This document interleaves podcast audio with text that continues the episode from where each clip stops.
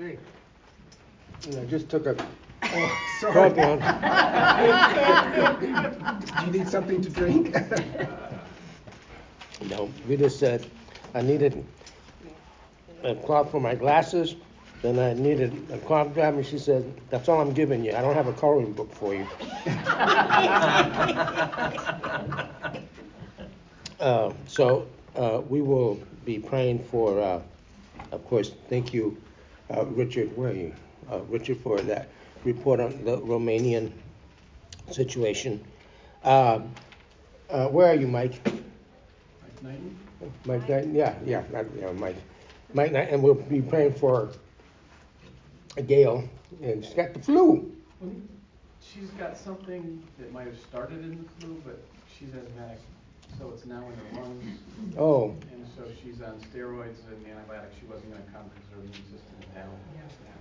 okay, So Just pray that the drugs work and all of this clears up. So she's in her Sure. third week. sure. Oh, third week with this, oh, so it's, oh, oh, yeah, so, so long, long, uh, long standing. And then we'll continue to pray for John Douglas. I saw a report today he had published, showed a picture of all the books and the, the, the glasses is given, how many people they've ministered to, so continue for Does Lisa that. have anything else to tell us? Pardon me? Does Lisa have anything else to tell us? I'm getting there. Oh, Okay.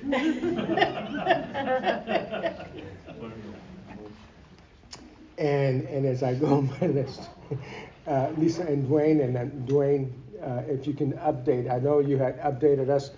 Did your um, radiation uh, treatment start?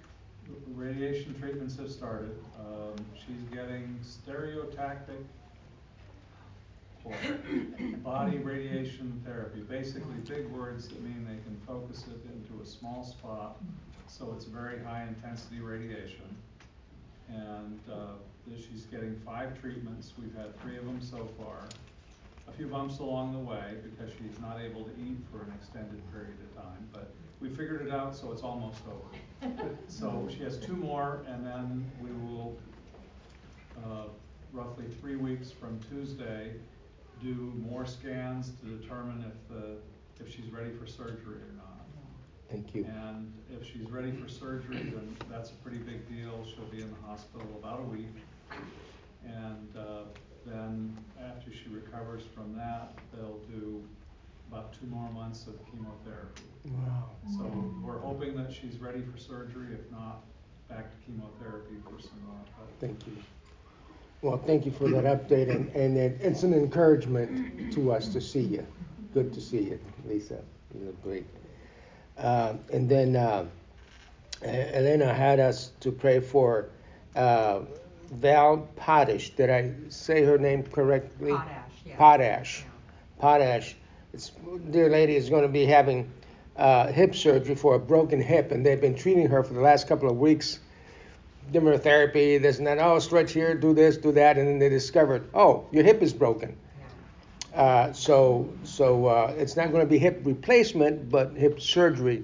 But nevertheless, it may get to that, but we'll, we'll see. And her name is uh, Val Potash.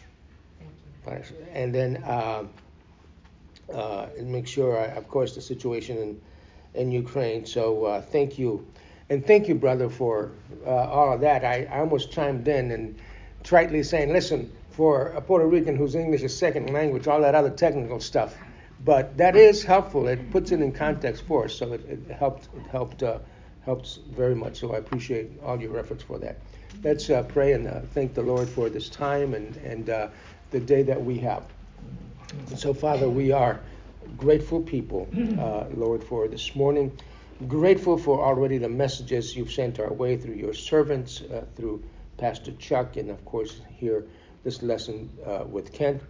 And uh, thank you, Lord, for the the uh, advice and the the uh, the uh, dialogue between us in our class. And uh, thank you for this wonderful environment to study your word. We appreciate that very much, and we should be all uh, be grateful people. Lord, we want to lift up Elena's uh, a friend, a neighbor.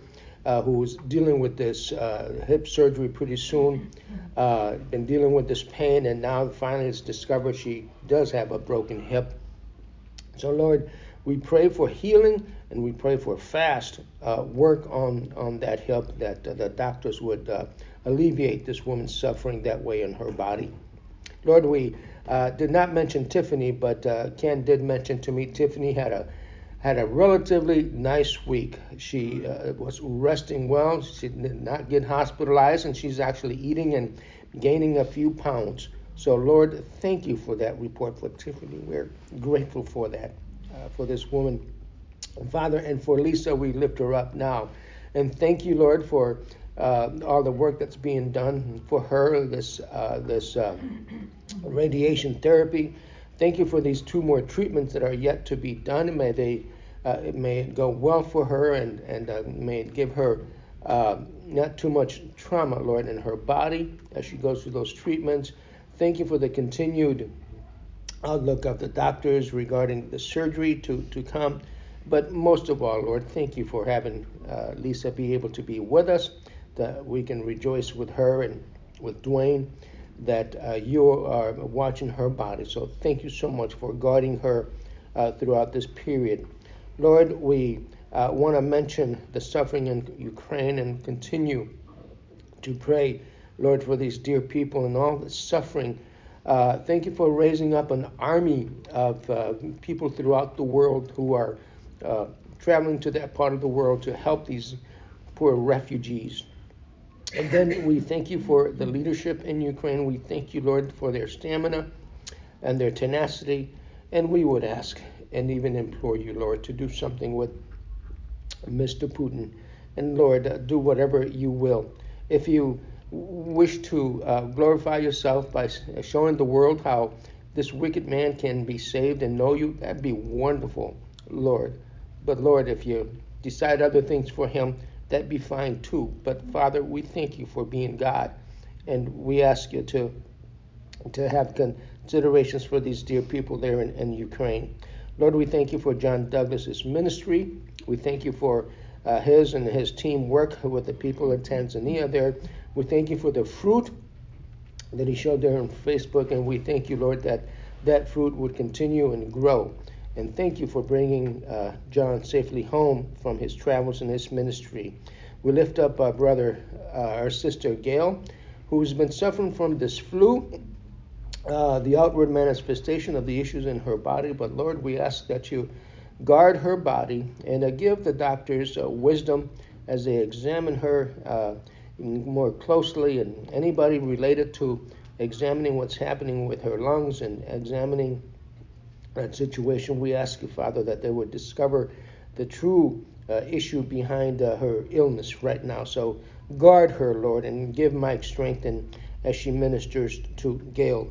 Lord, I, I thank you for um, Richard's uh, um, testimony regarding the work in Romania. We do lift up uh, this uh, ministry of serving him and this um, medical ministry and dental ministry. We do lift up, Lord, these pastors there, for, and we do pray for their safety for Pastor George, Pastor Joshua, and Pastor Alex, and, uh, and the provisions for the refugees and the work that they're doing. Lord, thank you for uh, giving us a face, faces to pray for and, and, and to uh, minister to in, in prayer. Lord, Thank you for the subject that Kent is uh, teaching us. Thank you for this book. And though there are, quite frankly, Lord, just many uh, unsolved mysteries we have about the whole the whole book, we thank you that we are in your care. And regardless of our opinions or regardless of what we uh, think of uh, what's happening in the future, we know and we trust you for the results. We trust you for the, the end of it all, for the history of humankind, Lord, that you win and we win. So, Lord, thank you for this time.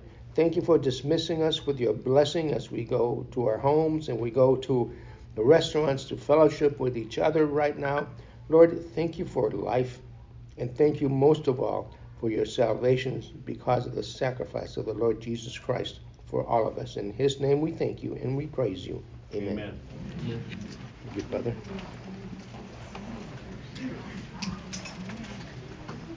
Isn't that, you know, that's interesting that the campus crusade, so, so much of the approach, you know, in our church is not my wife, by need the picture taken? But Joe and Elena, I know you need your picture taken. Y'all can come over here if you want to